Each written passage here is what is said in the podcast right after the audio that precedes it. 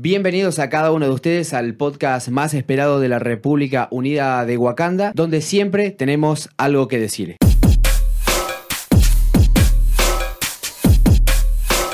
En esta ocasión, en el primer episodio, tenemos a nuestro invitado. Buenas, Jorge Acevedo, ¿cómo estás? ¿Cómo están, chicos? ¿Todo muy bien? ¿Todo tranquilo? Todo- ¿Relajado? todo bien, todo ¿Estamos tranquilo. nerviosos? No, no, tranquilo. Estamos nerviosos, yo soy el que está nervioso y yo lo, y yo lo pregunto encima. Eh, estamos con Jorge Acevedo, que es eh, poeta. eh, ¿Está bien que lo presente como escritor? Sí, como poeta, escritor de la ciudad de Tartagal Salta. Él es profesor de historia del Instituto de Nivel Terciario eh, de la ciudad de Tartagal y es eh, profesor también en letras. Letra, eh, ¿Letra y literatura o es letra solamente? no, es literatura y lengua. profesor en literatura y lengua de la Universidad Nacional de Salta, sede regional Tartagal.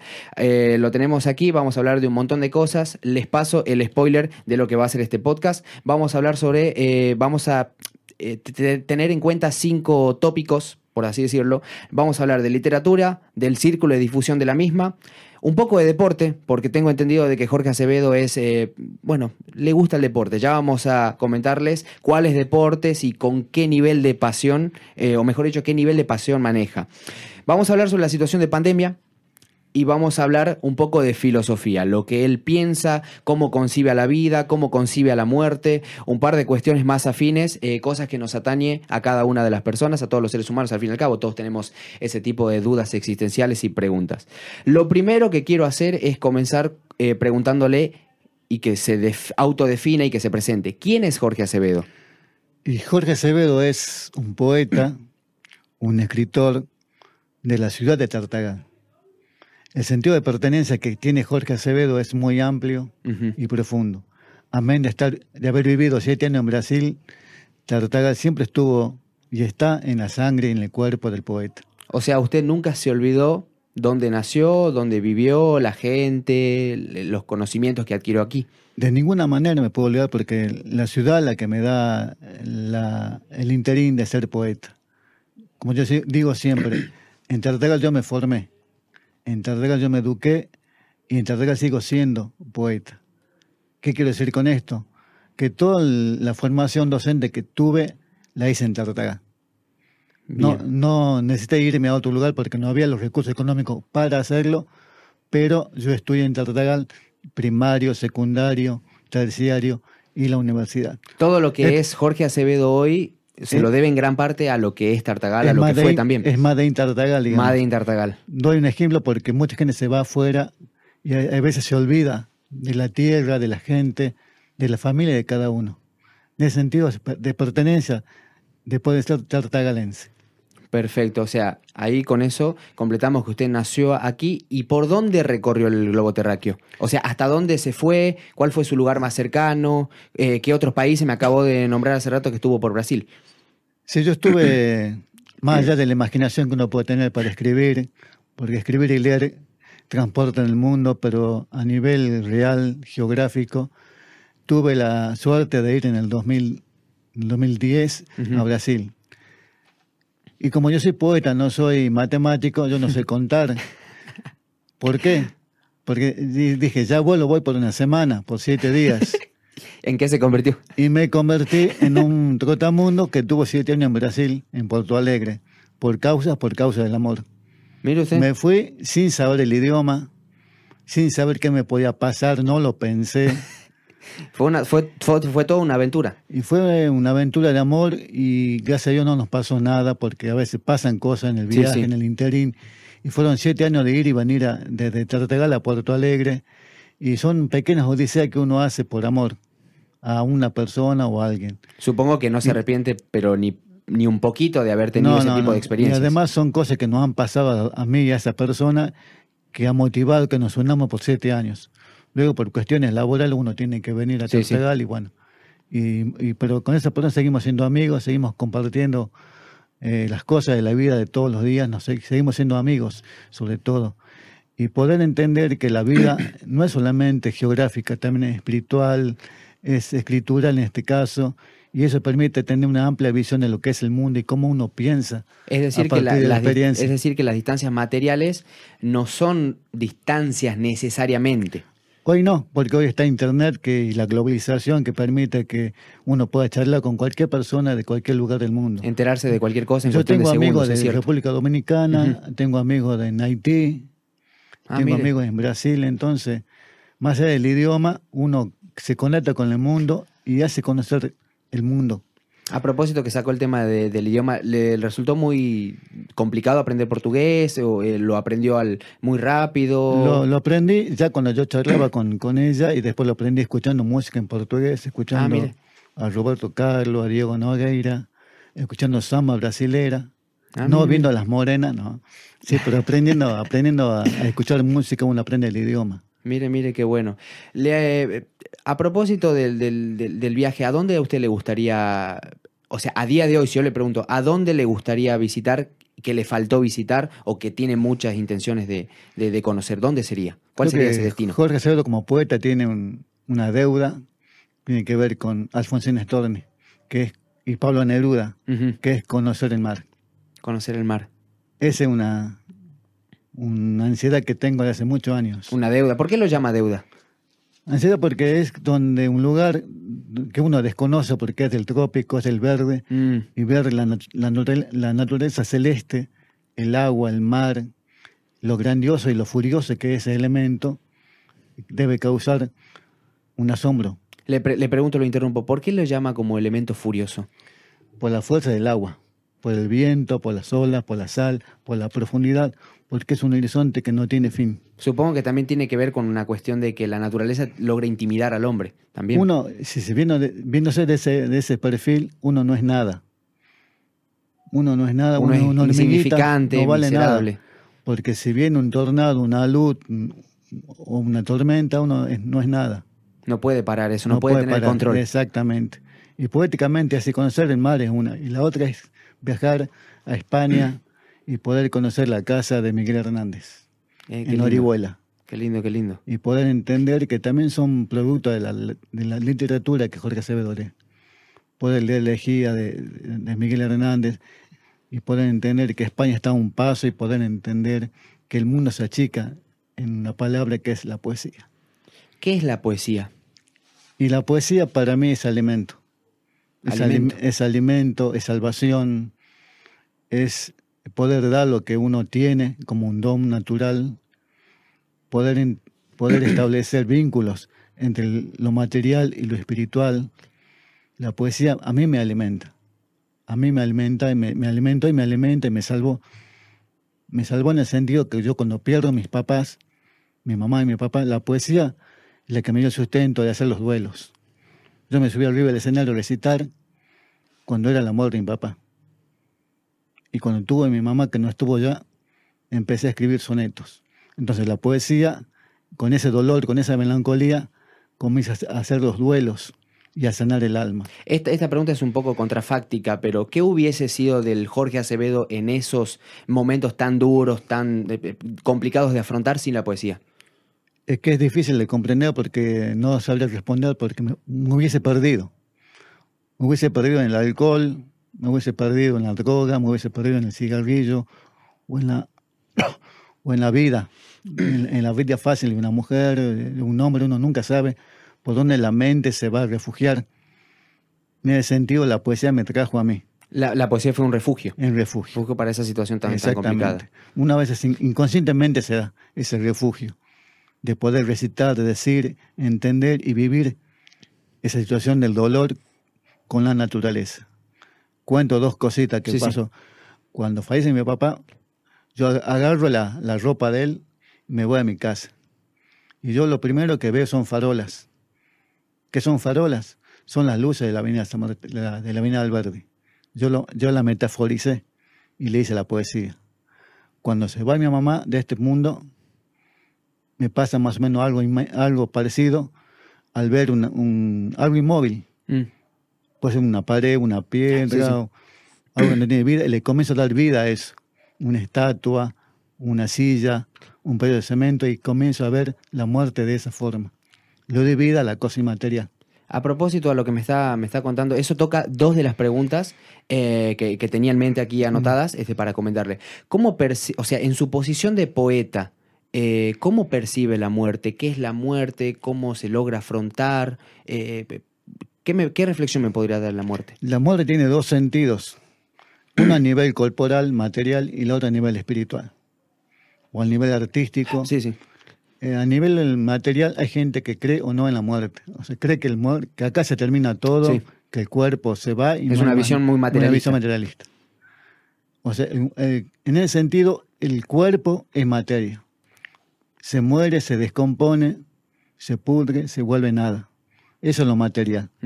Pero lo espiritual, lo artístico, trasciende. Igual que uno cuando escucha a los iracundos, a Franco, cuando escucha una poesía de Neruda en la voz de Neruda, cuando escucha una poesía de Miguel Hernández, uno sabe que ellos no están físicamente, pero dejan, han dejado su legado, Su uno legado. musical y uno literario. Y ahí está la eternidad, la eternidad del alma. Antes de que se me vaya la, la idea, eso sería como la frase que dice que no se olvida quien, eh, no, no, no muere quien, bueno, es algo así, no me puedo acordar la frase Mm. que decía que no se, no se pierde quien, a quien muere, sino a quien se olvida. A quien se olvida. La muerte, la muerte es el peor olvido que uno puede tener. Entonces, pueden entender que la espiritualidad es algo que me tocó vivir a mí, que, que yo a veces me pongo a estudiar. Estando en Brasil, me tocó ver experiencias que, no, en ese momento no comprendí. Y cuando yo hablé con el médium, me dijo, Jorge, tú eres un médico sensitivo. Y empecé a estudiar y a comprender por qué la vida me daba eso y cómo yo viví a mi mamá viéndola de espalda. Mi mamá ya no estaba en este plano. Me di vuelta la vi a la Dora Vaca Ujú. paradita al lado mío. Fueron cinco segundos. Cuando volví a buscarla, literalmente ya no estaba. Y ahí supe que yo tenía una facultad. Que yo acá no la puedo desarrollar porque es cultural, es religioso. Sí. Pero yo estando en Brasil, yo hablé con gente capaz. Y me dijo, no, usted tiene un, un vínculo con el más allá, con el espiritual, que es un medium. Un medium es aquel que tiene vínculos con espíritus Sí, sí. con personas ya fallecidas, con el alma. Y hay gente, hay medios que pueden ver, que pueden escuchar, que pueden sentir. ¿Todo, en este eso caso, no, ¿Todo eso no le asusta? no, Porque yo creo que a otras personas les puede Lo pasar. pa- no. Personalmente yo creo, yo creo que me, me, me sentiría intimidado, confundido, asustado. Pero hay gente que quizás como usted lo afronta de otra manera. es que depende, la, depende cómo, cómo uno tenga el alma. Más vale que uno se va a asustar porque no está preparado para eso. y Para eso se estudia. Se estudia, se lee muchísimas cosas bíblicas para poder comprender el vínculo entre, el- entre, lo- entre la tierra, digamos, y el cielo, entre lo material y lo espiritual. O sea, Ujú. no somos lo único nosotros. Una vez que nosotros morimos, el, el alma sale del cuerpo y se va a otra dimensión, que es la espiritualidad. Y ahí toca el tema religioso. A propósito de eso, le iba a preguntar si usted creía en Dios. Dios es una fuerza inmaterial, como decía Aristóteles, que mueve el mundo. Es la fe, cualquiera sea el credo, sea católico, protestante, espírita, ubanda, eh, Alá, Me, me hace acordar un poco a la posición que tenía Albert Einstein, refiriéndose de que él en su posición diagnóstico comentaba de que Dios era el conjunto de las fuerzas que movían todo lo que uno puede conocer y lo que no puede conocer. Es decir, es la totalidad. La totalidad, es la, la totalidad del todo en sí. El- eh, Dios existe. Es el hombre quien le pone la teoría a la creencia religiosa. El hombre interpreta la Biblia, lo ve a Jesús de distintas formas, Ya comprendo. interpreta. Dios es uno solo, Dios es uno solo. pero el hombre quien interpreta, quien le da El la, que le- la es el que lo personifica, le da le- le- facultades. le da estima. Sí, yo puedo decir, bueno, Jesucristo a nivel católico es un, es un Dios. Sí. Yo digo, Jesucristo es un ser iluminado, un ser que tuvo, que tiene o, o tuvo una capacidad de visualización que uno no la tiene. Un ser superior de luz. Eso es Jesús. Son las formas de ver un, un, mi- un Un mismo, elemento, un mismo elemento. que hace alusión a una misma cosa que es la figura de, Es la de- en figura de Dios, y la, y la fe. Mire usted, mire usted. Eh, un par de cuestiones más. Eh, usted como poeta, ¿qué géneros literarios prefiere, ya sea leer o crear, o sea, escribir? ¿Y cuáles han sido los que usted ya ha trabajado? Desde los 17 años que hago poesía. Cuando me enamoré por primera vez, entre comillas, comencé a escribir. ¿Comillas grandes o comillas chicas? Y depende del estado de ánimo, y depende de las chicas. ¿eh? Entonces, podés decir que soy poeta. Luego soy narrador, escritor. Yo cuando tengo 15 años comienzo a escribir, a describir. Y después yo, era- yo era el poeta de la escuela de comercio. Ah, mire. Y hacía verso. Así tenía una carpeta llena de poesías. Y después cuando me dicen en, en los 90, cuando estudiaba historia, me dicen, Sí. Jorge, ¿tú ¿cómo no, no hace un, un cuento, una narrativa? Y ahí comenzó la historia. Cuando se casó mi amigo, me dice, yo te voy a hacer una historia, le digo. Y le hice el invitado, que fue el primer cuento que yo hice. Ah, mire. Y ahí comencé a escribir casi paralelamente poesía y narrativa. El- lo pero lo que a mí me alimenta más es la poesía. El estado de ánimo, el paisaje, el- la naturaleza. Poder entender que el mundo para mí gira de otra forma, no gira real como ustedes lo pueden tener en cuenta. Yo lo miro al gatito que está allá arriba y para mí no es un gatito. Es alguien que me está vigilando, que me está viendo y así me pongo. Yo vivo otro mundo. Igual cuando yo miro la luna, No es un cuerpo celeste, un satélite nada más que no, gira y es nada más. ella. es es la luna, en Es la luna, es la mujer, es la sensualidad, Ah. es la dama que me O acompaña. sea, usted constantemente resignifica o interpreta de otra manera el- realidad. el- los elementos que uno, para, que uno podría decir que Yo- son cosas comunes o algo más eh, mundano. esa- esa es la cuestión de la metáfora. La metáfora es en sentido figurado de algo real. Sí, sí. Y yo di vuelta a la realidad. Yo a veces digo, yo veo a través de la ventana, a través del vidrio, del cristal. Pero ¿cuál es la realidad mía? ¿Es el auto que pasa o es mi mente que está volando acá? Yo manejo dos realidades, pero yo más estoy en la poética. La poética a mí es la que me da el alimento de todos los días. Esa realidad po- poética, ¿usted cuándo la descubrió? Porque usted me dijo que empezó a hacer, empezó a escribir a los 17, me dijo. Sí, ¿no? en ese tiempo ya. En ese 20 tiempo ya empezó a, a Y- comprender de que usted tenía otra forma de verla. Otra forma. Y yo la, la termino de pulir en Brasil con los antisonetos. Yo, yo tardé más o menos 20 años en descubrir el estilo poético mío, la estilística que se llama. Eh, explíqueme eso, ¿hay estilos de, de poesía Hay o de- estilos. cómo, cómo Hay- es eso? Depende del el grado de, de- de la palabra que uno trabaje. Puede ser soneto, poesía libre, puede ser un romance, puede ser una elegía, puede ser eh, un, un escribillo. ¿Usted en cuál se, se categoriza? Yo soy más de la- del antisoneto y la poesía libre. Antisoneto y poesía, Poesía libre. El antisoneto sería, tiene la misma estructura de un soneto tradicional, que son 4, 4, 3, 3, pero la métrica y la, la métrica, los versos son, son libres, no tienen medida. Esa es la diferencia con soneto tradicional. Y, Ah, y como escritor, como narrador, bueno, siempre he tratado de, de ver la palabra como un juego. Como decía ni, ni, eh, Wisterman, hay que jugar con el lenguaje. Con la filosofía del lenguaje hay que jugar, crear universo, crear metáforas. Y yo cuando creo narrativa, juego con la palabra. Juego con el personaje, lo creo y lo, y lo hago dar muchas vueltas antes de ponerlo en el papel. Y yo por eso intenté hacer novela, no me da la cabeza. No porque yo tengo, o teatro tampoco no me da. ¿Por qué? Porque yo me tengo que constituir en el personaje. Yo estoy sentado acá, pues yo cuando escribo novela Sí. tengo que ser un asesino, tengo que ser un policía, tengo que ser una prostituta, tengo que ser un, un abogado, tengo que ser una doctora, me tengo que meter en el personaje para hacer la novela. Yo ya intenté, no da. Me quedo con la poesía Usted se queda con poesía y con qué más. y la narrativa en, en la brevedad de la, de la narración. Cuentos breves, microrelatos. Habladurías también, ¿no? Sí, y ahora estoy haciendo las crónicas, no ficticias, sino reales, sobre los eh, personajes de Tartagal. Llámese Chango Sombra, Julia Tercero. eh, Julia en la Tercero, que es de quien habla en, en Habladurías. Sí, es uno de los cuentos de habladurías que un poco me abrió las puertas, digamos, a nivel internacional con el Rincón Poético. A ver, cuénteme eso. Del Rincón Poético. Como yo soy inquieto, siempre estoy tratando de... Bueno, ahora está quietito, ¿no? Sí, sí, Pero- tratando de concursar, de participar en, en todo certamen literario. Siempre lo hice, y más allá de los premios que uno tiene, buscando siempre satisfacer la palabra.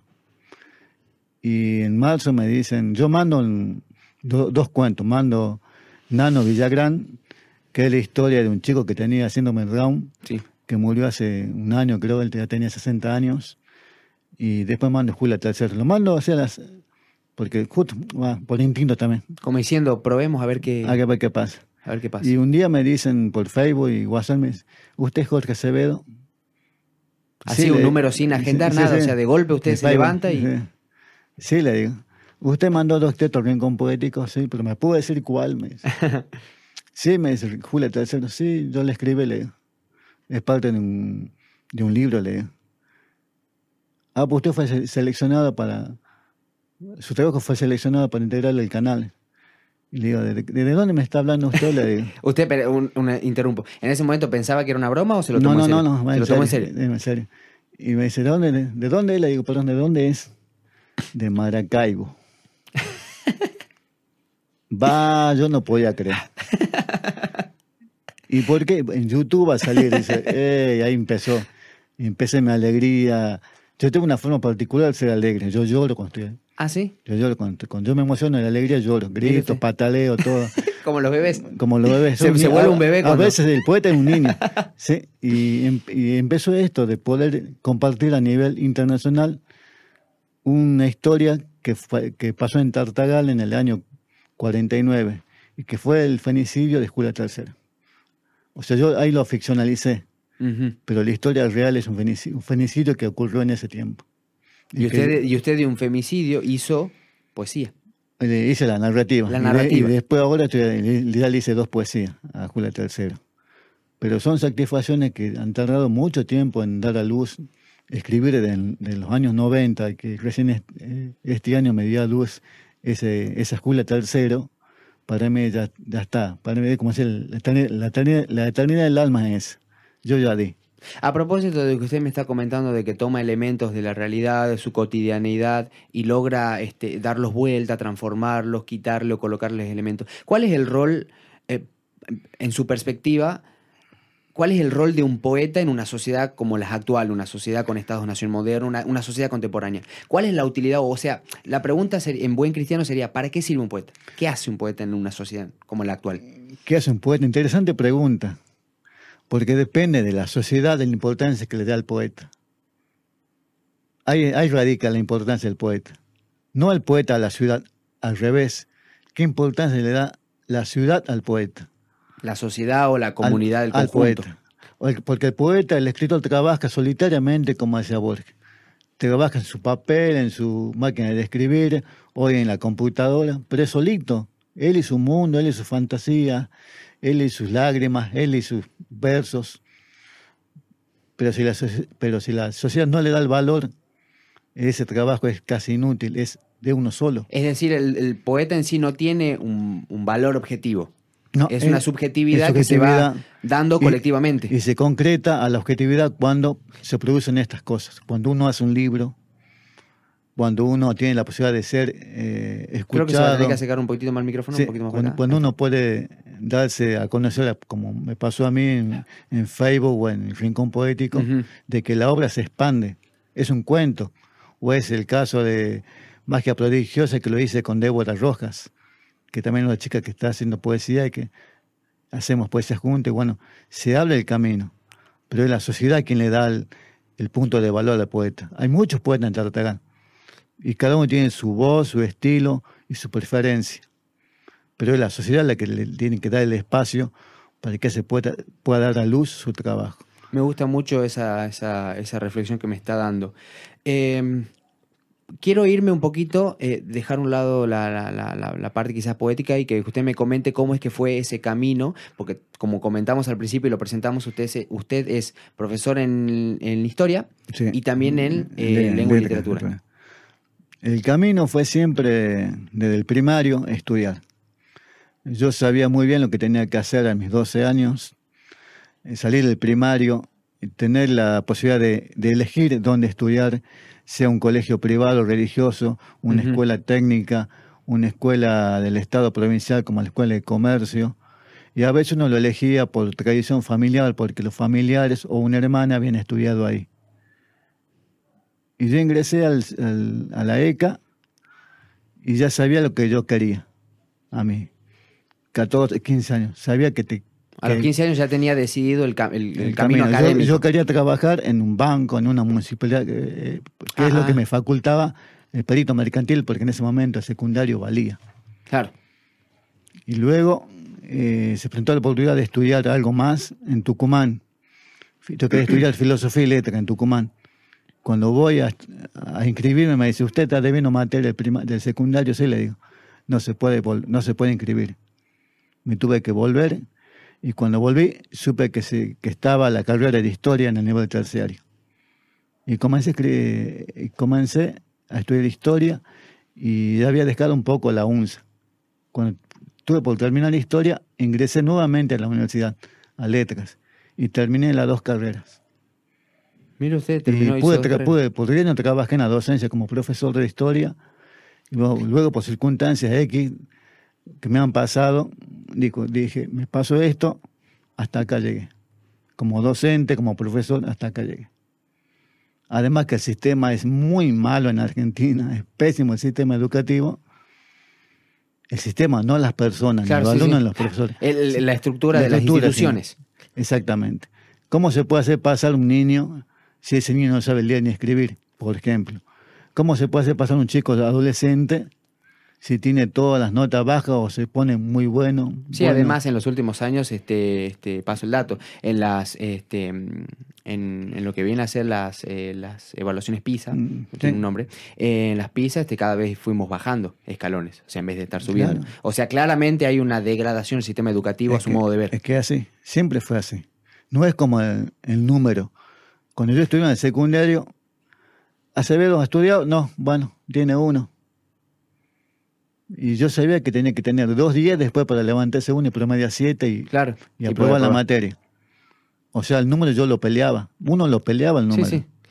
Y cómo pelea un concepto muy bueno, muy bueno, un sobresaliente, un regular, un malo.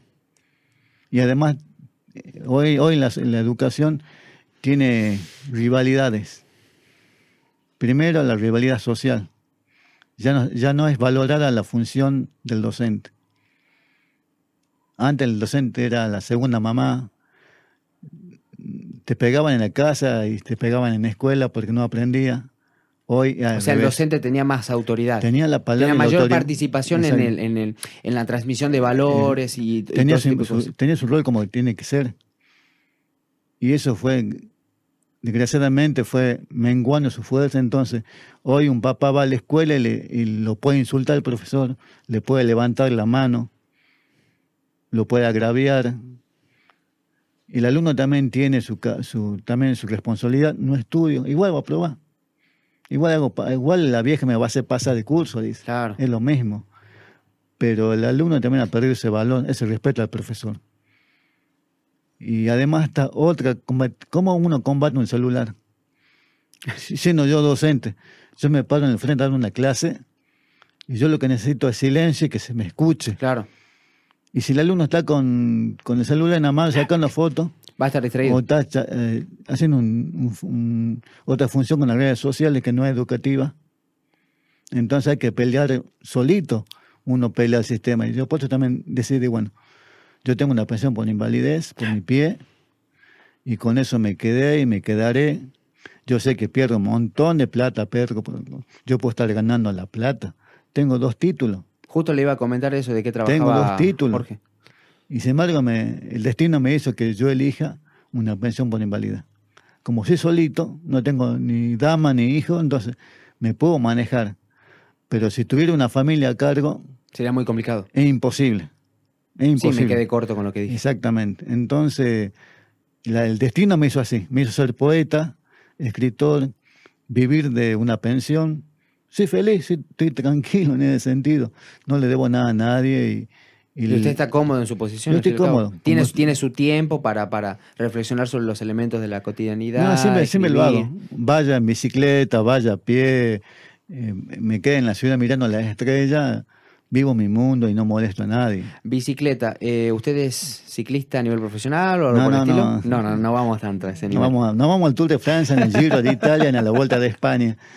Eh, yo siempre hice deporte, a- amén de tener un problema físico de Sí. una minoría de, de un 30% de discapacidad en la pierna izquierda. Esa, perdón, le interrumpo, esa discapacidad es propia de nacimiento. En nacimiento, un acortamiento telón de Aquiles.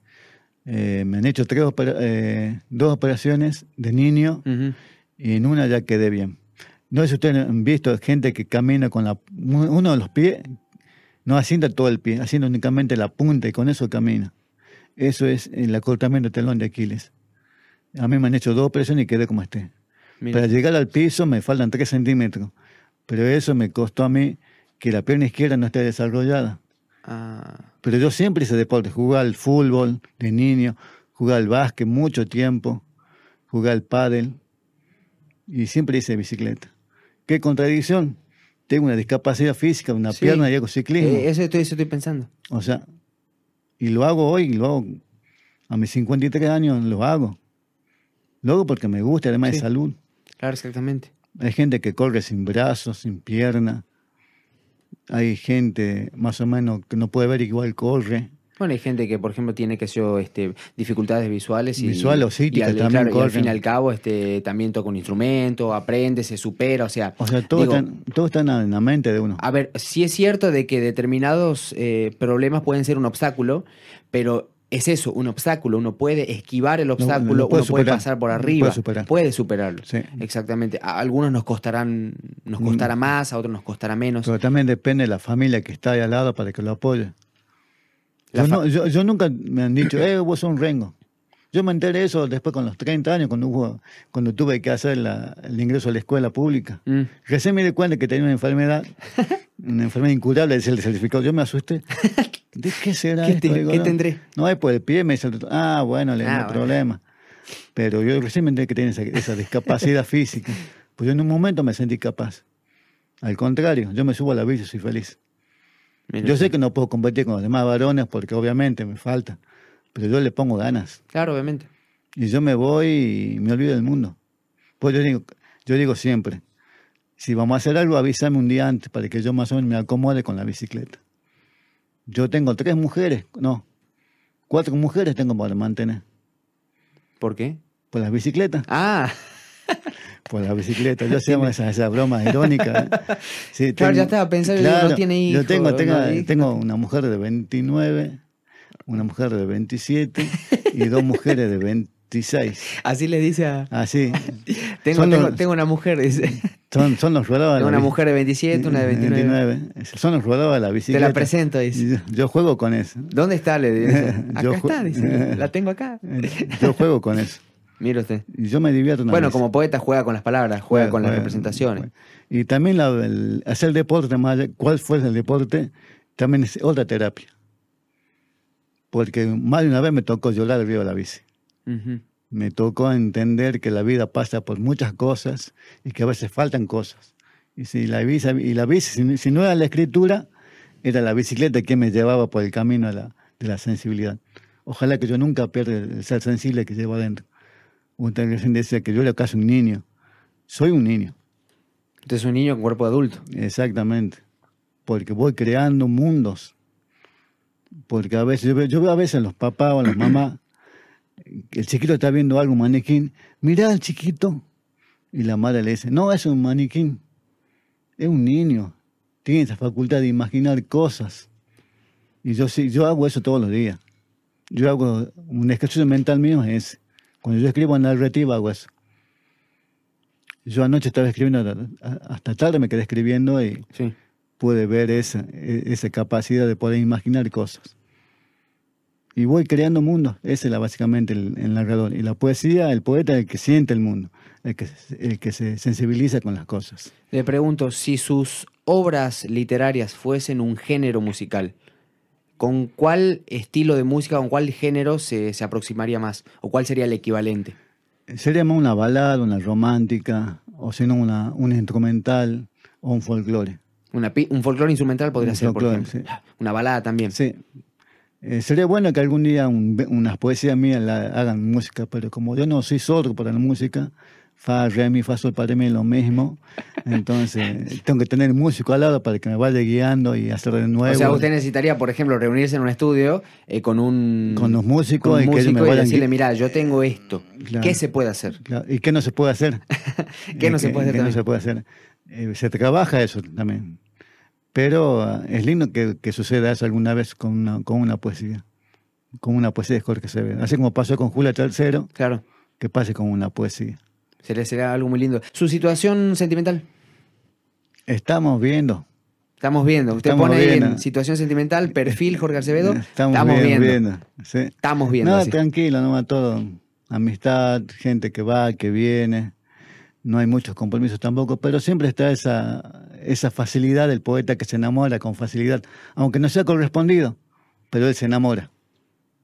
Ese, eh, ah, supongo que ese enamoramiento es una especie de admiración, apreciación, no necesariamente es posesión. No, no, es más ideal que tipo platónico. eh, Más ideal, más darse, más compartir.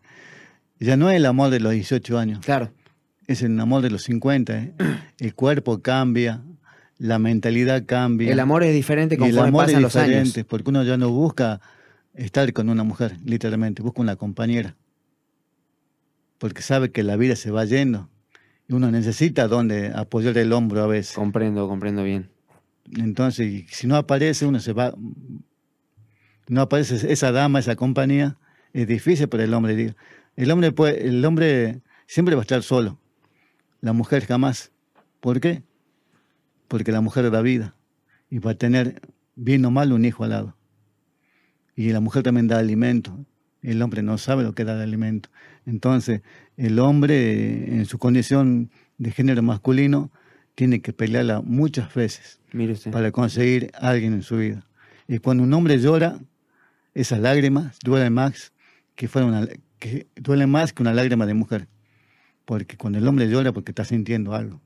Y más de una vez me tocó llorar, así que Lo comprende bien. no, no lo comprendo bien y lo vivo bien y lo tomo con tranquilidad. La situación de pandemia actual, ¿cómo, la, cómo lo ha atravesado usted? ¿Cómo ha reflexio- ¿Qué reflexión tiene respecto a la Y situación? la pandemia... a nivel tiene- global, no solo Argentina, no solo en nuestra ciudad de Tartagal, sino también. La pandemia tiene muchas aristas oscuras. La enfermedad, el virus existe, está, pero la gente primero se le metió miedo que, que se van a morir en vida, que te va a contagiar.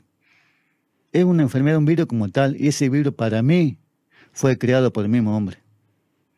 Y por, por eso es que muta constantemente.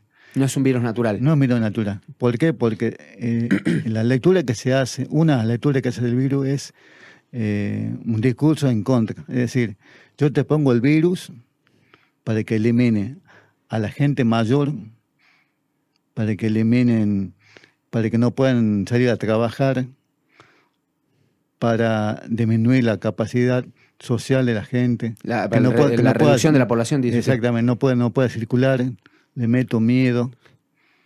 La pandemia también es una lucha de, de los poderes, O sea, ha de la habido, vacuna. ha habido una especie de manipulación de, de la situación. O sea, más allá de que la situación sea eh, requiera el cuidado y la atención de las personas, que no estamos diciendo lo contrario, ha habido una especie de exageración. Exactamente. Además, el, el trabajo que se hace. Uno, yo leo los discursos y decía, si usted estuvo en contacto con alguien que estuvo en Asia, en Europa, en China, Japón, y uno estaba en Tartagal, acá hay algo raro.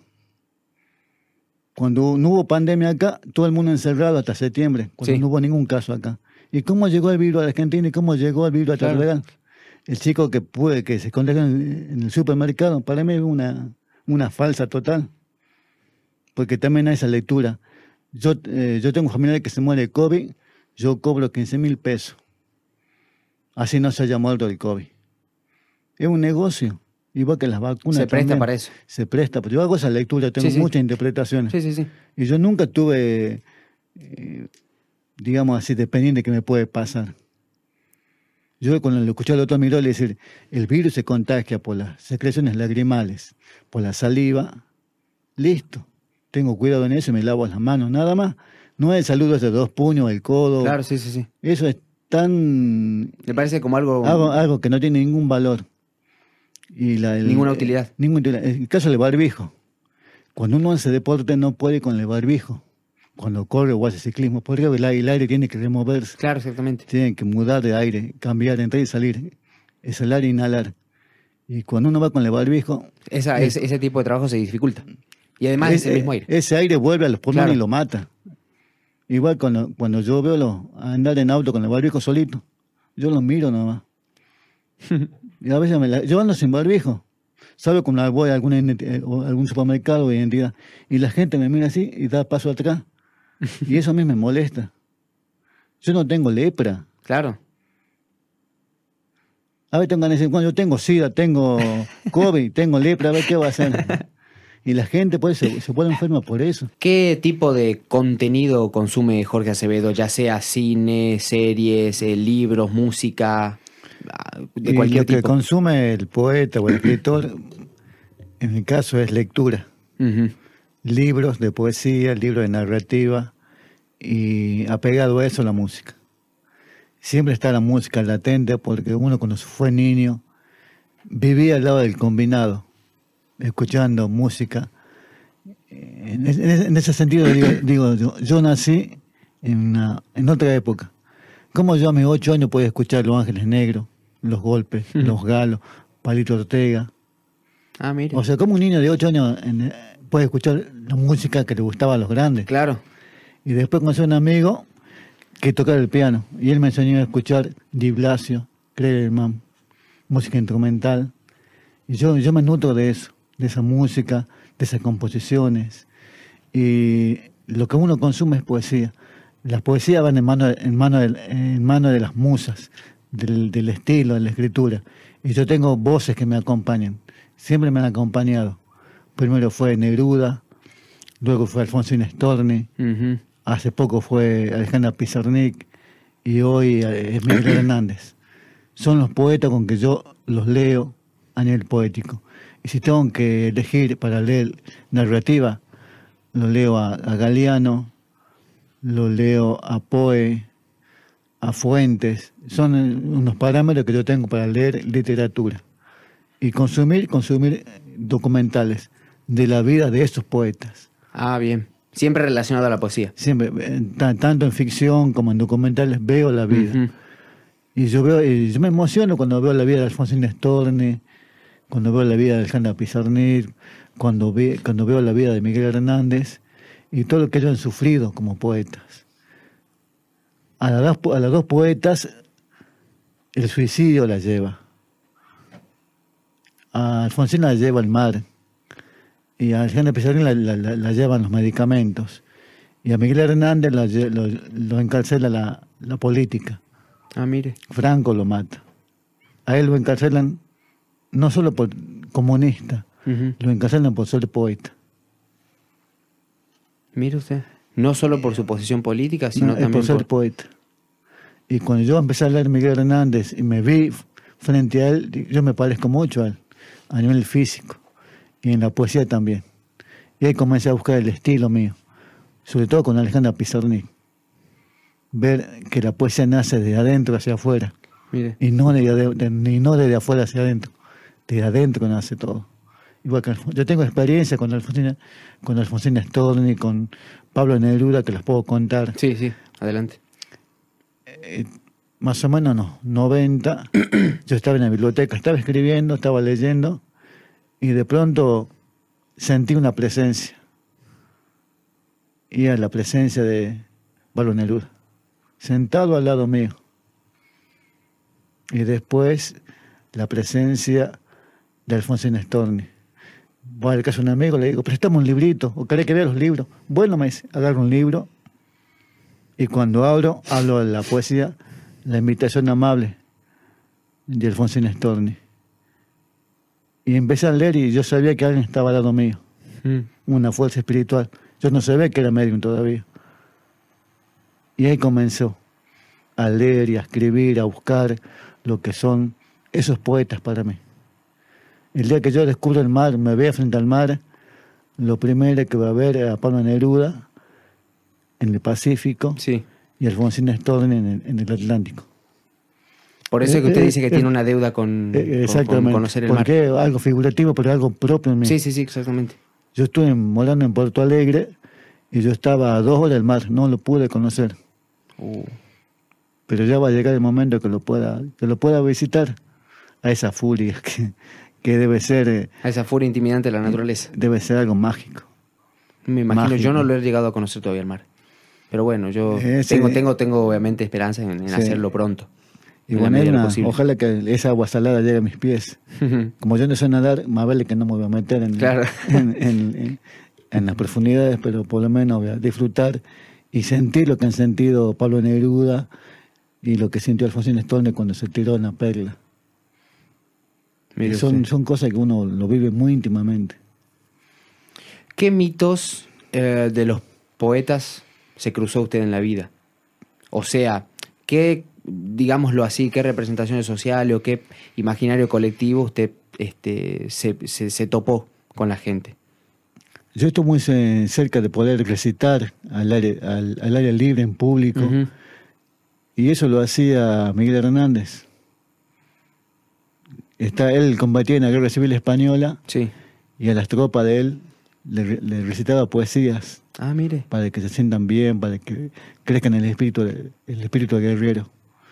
Y el poeta a veces tiene es- esa identidad de poder decir su verso a la comunidad, a la sociedad. Yo siempre que puedo lo hago. Y ese mito de poder entender que la poesía es alimento. Yo soy poeta, pero también soy hombre Claro. pero yo me quedo con el poeta. El hombre va a ser pasajero. Se va, en cualquier momento Jorge Acevedo O sea, fallece, o, o sea usted tiene una, fallece, una faceta. una faceta. Y la- el poeta va a seguir toda la vida.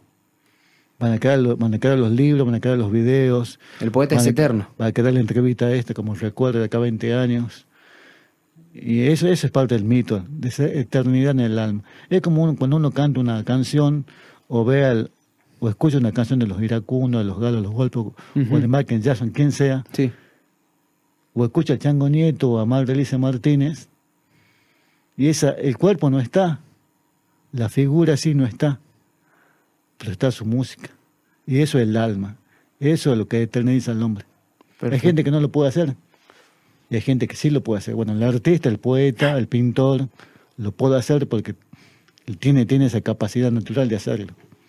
Habíamos hablado sobre esa capacidad natural anteriormente también. Claro. Usted Hay tiene la, capa- la capacidad de eternizar Sí. este, a través de, yo de yo la pienso palabra. así, ¿no? La palabra, la palabra va a quedar, va a quedar ahí plasmada en el papel o en, o en un audio o en una visión. En una canción, en un video, en Lo cualquier, ele- cualquier elemento. Claro. Yo ya estoy eternizado, digamos, con, con lo que pasó con Julia Tercero, re- vuelvo a repetir, o Sí, sí, con sí. Magia Prodigiosa, con Débora Rojas. Ya quedó. Yo ya que cuando tenga 90 años, supongo, voy a poder verme y escuchar y, y sentir esa misma emoción que uno siente al escuchar. Eh, esa emoción, cuando la recita Jenny a Julia Tercero al final, cuando dice en el Campo Santo de Tartagal, ay, yo me quebré. Me quebré porque es mi tierra. Es una historia. Pero dice Tartagal al final. Y eso se expandió en todo el mundo. Un pedacito de historia de Tartagal quedó reflejado ahí. Es el papel del poeta. El que quien, quien canta, quien dice, quien expresa, que se conmueve con, con una simple, una simple historia de, de, de una niña de, que, tuvo en- que vivió en Tartagal, como fue Julia Tercero. Sí, sí, sí. Son cosas que pasan, no a cualquiera. Yo tuve que esperar muchos años para que pase esto. Fue un camino largo. Es un camino largo, a veces impensado, pero fue. Me tocó a mí. Es lo que digo, me tocó a mí hacer, tener esa posibilidad de que alguien me lea los textos. No es fácil llegar hasta ahí. No crean que porque uno es bonito tiene muchos premios, no. Claro. Hay algo ahí que pasó, pasó algo espiritual, algo trabajado. Y bueno, ahí fue. Y ahora sigue otro camino, de no quedarme en los laurales. Lo peor que uno puede hacer es creerse y confiarse. Ah, yo llegué hasta acá, no. Hay, Claro, que, limitarse. hay que seguir creciendo. Siempre, siempre hay que seguir intentar. creciendo. Este, supongo que usted maneja ese nivel de pasión también en el deporte, por lo que me habían comentado. ¿O es un poco más relajado? Y depende, porque si el ciclismo está relajado, uno va a la ruta, hace amigos, en bala. ¿Y si no es ciclismo? Y, no se ca- y si no es ciclismo, yo soy racinguista. yo soy de la academia, siempre fui de la academia. Uno dice, ¿por qué uno es de la academia? ¿O por qué uno es hincha de Boca, de River, de Vélez, de Huracán, Sí, sí. de Chacarita, de Newell's Old Boys? ¿Por qué no es hincha de Villa Güemes? ¿Por qué no no Newell's Old Boys de Tartagal? ¿Por qué no, no hay Defensor de Villa Belgrano? Saavedra, Exactamente. del- yo, del- yo una vez lo escuché decir a él. Sí, sí. No hay sentido de pertenencia a nivel futbolístico en Tartagal. El porteño, el Buenos Aires, sí. Él tiene Vélez, tiene Chacarita, San Telmo, tiene. Exactamente. Acá no lo tiene. Bueno, yo soy de Racing desde los 6, 7, 8 años. Y nunca cambié. Y yo no soy fanático. Pero me alegro cuando el Racing gana. Claro. Y, Y se pone triste cuando pierde. Cuando pierde. y cuando pierde con Independiente, ¿cómo se pone? No sé de qué me está hablando. Dicen que es un equipo, yo no lo. ¿Quién? Dicen que hay un equipo por ahí llamado Independiente. Club At- creo que era. ¿Cómo era Club Atlético Independiente? Puede ser, ¿no? Puede ser. Puede no, ser. todo tranqui, nomás. Yo tengo amigos rivales, eh, como Aníbal Burgos.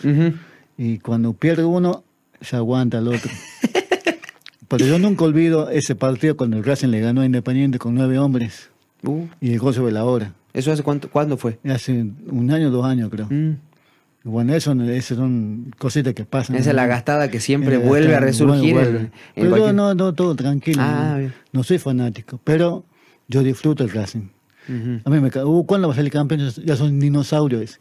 Bueno, salimos campeones, salimos campeones en el 2000 por- y eh, bueno, pero siempre fue ahí el sentido de, de tener esa idealización de ser hincha de fútbol de niño.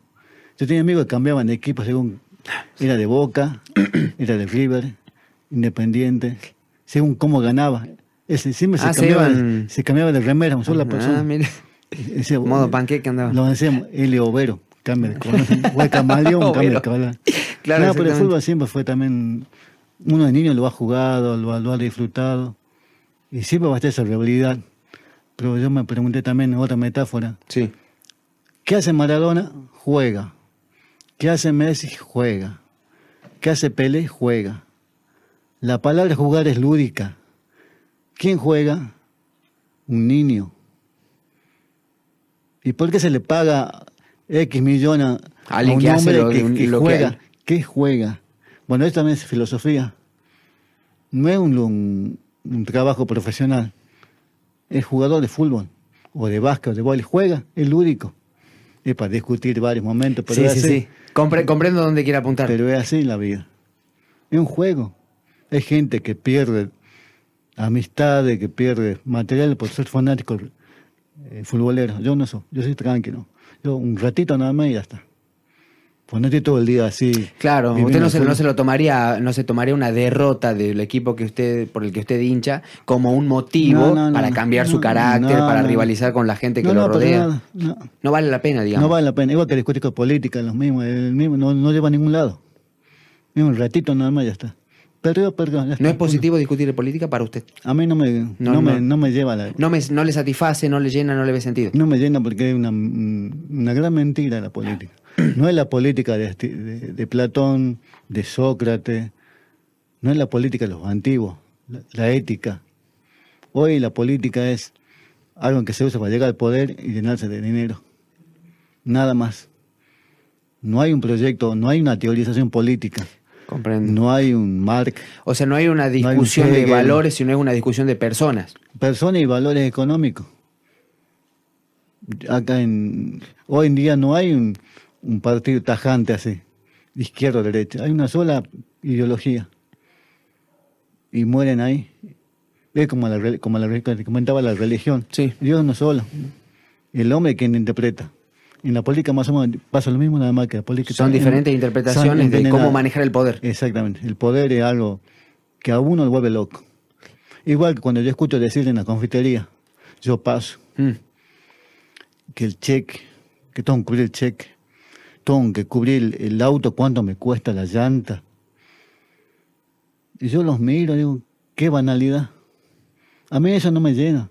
Igual que, me invitan, vamos a ver un desfile de modelo. Un desfile de modelo Frunce el ceño. ahí. en Europa. No, eso a mí no me... Es algo frío. Igual, eh, lo mismo me pasa con los políticos. Gente que no me llega. Un periodista me dijo una vez, hay que agradecerle a los políticos lo que hacen. Es al revés. Ellos tienen que agradecer a nosotros porque nosotros les ponemos el voto para que ellos lleguen al poder y se hagan millonarios. En Exactamente. Tartagal hay varios ejemplos que se han subido al poder y nunca se han bajado. El poder eh, político es así. así de, de no transparente, no limpio. Pero yo creo que también, eh, no sé si usted compartirá, habría que hacer una especie de reflexión sobre nosotros también como sociedad, por el hecho de que esos políticos salen de nuestra sociedad. Se educan en nuestros establecimientos, van a comprar a nuestros negocios. Eh, ¿Qué es lo que quiero decir? Que quizás parte de la culpa también es de nosotros, de no exigirle quizás, o de poner siempre a los mismos, o algo por el estilo. No sé si usted lo ve de esa forma. Es que es, es algo real. El político es primero él, él, él y después el ciudadano. Es cuando uno se junta para hacer política. Yo me canete, bueno, quien no sabe para ser candidato hay que tener unos cuantos pesos fuertes, como dice la constitución. Yo me quiero postular Jorge Severo, partido intransigente. Bueno, ¿vos cuántos tenés dinero para ponerme? 20 mil pesos. Por dar un ejemplo. Así se mueve la política. Claro. No es que uno se va a postular porque es bonito. O porque tiene las ideas Y tiene la idea. correctas, por así decirlo. Que si bien se- eso se requiere un debate que es correcto se y no, pero postula porque hay un dinero ahí por medio. Y se pone dinero para ser candidato. o sea, se banaliza. Exactamente. Y por eso se ensucia la política. La política en sí es buena. Porque es la acción del hombre frente al Estado. Claro. Frente El manejo del poder, lo que habíamos hablado hace rato. Pero en toda Latinoamérica, en el mundo, es al revés. Yo llego al poder y te dejo a un lado. Pero por eso yo no creo en la política. En esta política de hoy no, no va. ¿Cuál sería su modelo de nación? O su modelo de país, o su modelo de sociedad, porque puede que también la, la- la concepción de Estado. el, el no modelo sea- que a mí me gusta para vivir es el digno. El trabajo digno. Que todo el mundo tenga trabajo. Que no haya subsidios. Que no haya ayuda.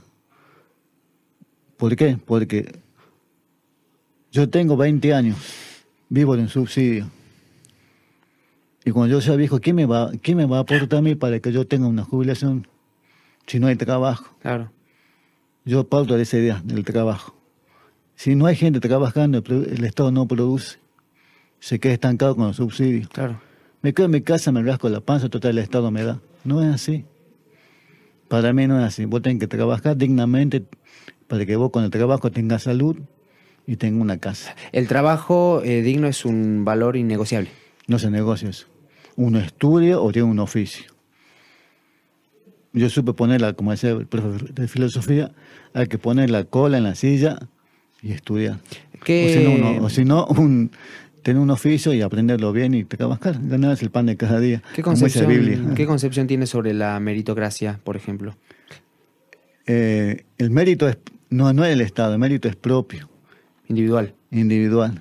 No es Pero colectivo tampoco. Uno después lo hace colectivo cuando llega a trabajar. Yo soy médico, soy En sus orígenes es individual. individual. En Pero la posteridad pasa a ser colectivo. colectivo, porque uno se ingresa a un círculo de profesionales, por ejemplo, los gremios, los artesanos en la antigüedad. Y es así, yo me tengo que tener el mérito de llegar a ser profesor, sea cual sea la rama. Yo tengo que sentarme con un libro a leer. Yo no llego del, por así, por, por arte de gracia ser profesor, tengo que estudiar. Claro. No se le regala el título. No se le regala el título. Ni tampoco se le premia por cómo se viste, ni No, por, no, no, ni no. por ni, ni de dónde que- viene, ni cuántos por años el tiene. prestigio, ni por la marca que yo uso, nada que ver. Sino es por el nivel de esfuerzo que El te pone para conseguir ese, ese, ese objetivo. Y ese nivel de esfuerzo también está con el título que uno tiene. Yo siempre discuto. El doctor, como persona, ¿quién Sí. es el doctor? El doctor es el médico, el cirujano, el, el dentista, el oculista. Ellos han estudiado un médico clínico siete años, ocho años. Y después se han espe- especializado. Son doctores. La gente que, que estudia en la, uni- en la universidad, primero es alumno, después profesor o JTP, después se recibe, es, pro- es profesional. Pregrado, después- grado. Después de, eh, después de un grado que es licenciatura y después un grado de doctor. Que uno tiene que tener ciertos requisitos Sí, para sí, sí. llegar ahí. ¿Y por qué alguien que se recibe de abogado le dicen doctor apenas sale de la facultad? Bueno, eso tiene que ver con lo que se llama el título de cortesía. Pero sí es, o sea, apunto y trato de responder y usted me dirá más o menos el nivel de, de aceptación que puede tener esa respuesta. Eh, en el caso de la palabra doctor, esto lo conceptualiza la, la RAE, nos estamos poniendo este, lingüísticos, nos Nah. estamos poniendo te- te- tediosos o técnicos, pero la RAE, por ejemplo, explica de que hay tres formas de comprender lo que viene a ser el concepto de doctor. Que el doctor puede ser un profesional de la salud, simple y llanamente, eh, el doctor puede ser alguien que superó la etapa de grado y pasa al posgrado, hace un doctorado, ¿no? Y después también el título de cortesía que suelen recibir los, eh, las personas referidas al derecho. Al derecho. Es decir, o sea, hay esas tres concepciones. Pero sí es cierto de que aunque sea la misma palabra, el significado es distinto. Es distinto. Igual que la palabra evento. Evento es una palabra que significa algo ¿Qué sucede? sucede así imprevistamente. El gatito está ahí arriba. ¿Qué pasa si el gato viene y salta ahí y apaga la luz y cae en su cabeza? Es un evento. Sí, Y hoy se dice evento, vamos, a- hay un evento en la plaza. Ahí está mal empleada la palabra evento. Porque ya te está pensando que se va a hacer algo en la plaza. claro. Bueno, son, eh, eso también lo dan los medios masivos de comunicación. Comprendo, Cómo comprendo. se manejan las palabras. Y la- en el sentido de palabra doctor con abogado, es así. Vos tenés que estudiar para ser abogado, ser juez. Claro. Y a veces la gente no entiende eso. A mí alguien que me explicó muy bien eso fue el doctor Guberman. Mm. Y me dejó pensando mucho tiempo. y bueno, un doctor Guberman, ¿quién era? Un excelente doctor que curaba con la palabra y con, y con el libro bajo el brazo. A propósito de la palabra, eh, eh, eh, una pregunta así la digo. ¿Existen las malas palabras? ¿Existe Eh, lo que uno puede decir, eso es mala palabra, no lo digas? Existen las malas palabras. Antes se metaforizaban, se, se personificaban las palabras por el respeto a la familia. Y hoy no, hoy eso se verbaliza, se lanza como si fuese una piedra y nada más. Sea a quien le caiga esa piedra, esa roca. Antes había un respeto por la palabra en la familia. Y esa palabra existe. Pero está en uno cómo la va a utilizar o si la emplea a diario. Yo he, yo he a mamás decir una palabra a una hija, una hijita de 7 o 8 años. Y yo me preguntaba, menos mal que la mamá, y esa fue otra persona. Le dicen barbarazo. Yo me eduqué en una familia que jamás me han dicho una mala palabra. Jamás. ¿Cómo será que tonto era una mala palabra? Y hoy no. Entonces, Es lo más suave, de hecho. Lo más suave. La mala palabra existe, pero hay que saberlo usar. Es un recurso O- o más del, del recurso lenguaje. más, pero mucho cuidado con eso. O sea, porque es- puede herir profundamente a una gente sensible, lo termina hiriendo o alejando. A Ahí- mí, me- a mí me aleja, me duele. ahí vamos Yo no al- estoy acostumbrado a eso. Hay gente que es acostumbrada a que lo traten así, Claro. con esas malas palabras. Es natural. Igual que cuando uno va, yo paso todo el día en la bicicleta por la cárcel. Y yo veo a, la- a todas las mujeres, mamá, amiga, novia, amante, Mm. a los chiquitos visitar a, a las personas que están privadas de libertad. Y hay gente que lo ve natural a eso. Los chiquitos esos que van a ver a su papá o a sus familiares, lo ven natural. Y con la mala palabra más o menos pasa lo mismo. Que yo me tire una salsa de malas palabras acá, cada vez que para mí es natural. Pero como soy poeta, más con razón tengo que cuidar la palabra Cuidar la palabra. cuidar el significado de la palabra. Y yo no, yo ni para escribir una narrativa, menos poesía, la utilizo.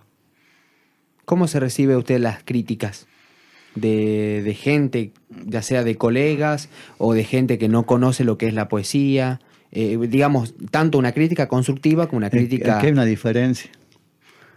No es la misma una crítica que de una gente que no tiene poca capacidad de acceso a lo que es la, a la, la palabra en sí, el estudio del lenguaje, que una gente que tiene estudio. Se analiza de, de diferentes formas. Sí, son, son A mí, mientras la, mientras la crítica me llegue con fundamento, yo la acepto y la- me, me sirve para corregirla. Pero si la crítica me viene de alguien que no tiene ni noción de lo que está diciendo, Se la lo toma, como, la, como esa frase que dice, me lo tomo como de quien viene. Exactamente. Eh, ya estaríamos entonces finalizando lo que sería este podcast. Eh, Jorge, necesito que me dé una reflexión final eh, sobre su condición de poeta, cómo es que piensa que van a venir los próximos años, cómo, cómo, cómo va a estar el entramado social, cómo va a estar la situación en los próximos años y una reflexión también para los posibles poetas que nos estén viendo, para esa gente que escribe pero que no se anima a transitar todo ese camino que quizás usted ha transitado. Yo voy a responder de atrás para adelante. Bien. Ser poeta no es fácil.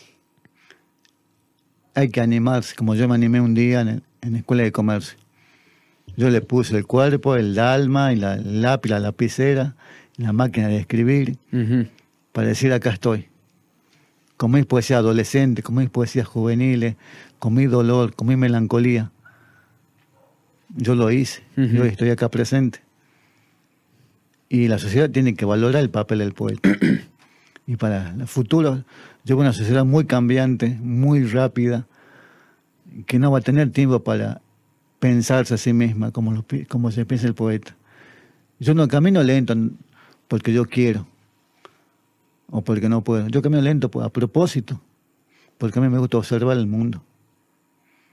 Si usted camina rápido, no se da el tiempo de ver No resto de los tiempo. elementos. Es una metáfora. Y la ciudad pasa así. Si yo veo a mi hijo que pasa a mil por hora, no me puedo, no, no, soy, no soy capaz de detenerme a preguntarle, hijo, ¿qué te pasa? ¿Cómo está? ¿Qué necesitas? Hoy la gente pasa muy rápido, muy rápido. Y lo que a la gente, que a los, a los poetas que vienen, primero que se animen y que empiecen a leer, a leer, a leer, a buscar su propio estilo, su propia carga emocional y su propia historia, ya se- ya sean en poesía en cuento. Porque a veces una poesía nace de un cuento y un cuento nace de un, de un- cuento puede ser una poesía. Ya me pasó. Una vez Carlos Laime me dice, yo tengo una poesía, ¿me la puede hacer en cuento? Se la hice. Y anoche pasó escribiendo, pasó algo más o menos Sí. en mi caso, porque había un concurso literario y decía que había que escribir una historia basada en, en una canción, en una obra de teatro, en una obra de arte. ¿Yo qué hice? Puse la canción de Los Ángeles Negros. La ciudad sin ti se llama la canción. La escuché dos, tres veces y hice un cuento. Y el papel del poeta es así, poder dar vuelta a todas las realidades posibles. No quedarse con una sola visión de la verdad. Quedarse con muchos espejos. Uno puede reflejarse. Eso se llama empatía. Empatía. Hoy en la ciudad no tienes empatía. Simplemente tiene, yo paso volando por acá y me lleva el mundo por delante porque tengo el último celular, porque tengo el último, el último auto, último modelo, porque quizás me gusta consumir cosas que no se pueden consumir. Vivo yo, después el otro. El poeta no. Yo me quedo mirándolo. ¿Por qué Ismael me mira así? ¿Por qué Luca me mira así? Me pregunto por qué. Yo no, yo no, lo, yo no le voy a pegar. Claro. Yo me miro, ¿por qué? ¿Por qué será que está así él? ¿Qué le pasa? Uno reflexiona. Es una multiplicidad de, de interrogantes. Interrogante. Con- Siempre- constante, además. Y siempre será así. Porque si yo no indago sobre lo que hago, ¿de qué me vale ser poeta? Si no busco la historia, si no busco el porqué de, de cómo siente mi corazón cuando uno se enamora y ese amor no es correspondido, por ejemplo. Claro, sí, sí. Me encantó esa, esa reflexión que nos está dando Jorge a todos nosotros y a cada uno de los eh, posibles poetas o a la gente que escribe. Bueno, ya tiene, por así decirlo, el consejo, el mensaje, la palabra de Jorge Acevedo para cada uno de ustedes. Jorge, eh, llegamos al final de este podcast. Espero que lo haya disfrutado, espero que haya sido cómodo para usted. Y bueno, eh, gracias por haber venido. No, gracias a ustedes por invitarme. Bueno, cualquier novedad que tengan, inquietud que tengan, estamos presentes para hacer el aguante. Perfecto, estamos en contacto entonces con Jorge Acevedo y a cada uno de ustedes les decimos muchísimas gracias por estar, estar detrás.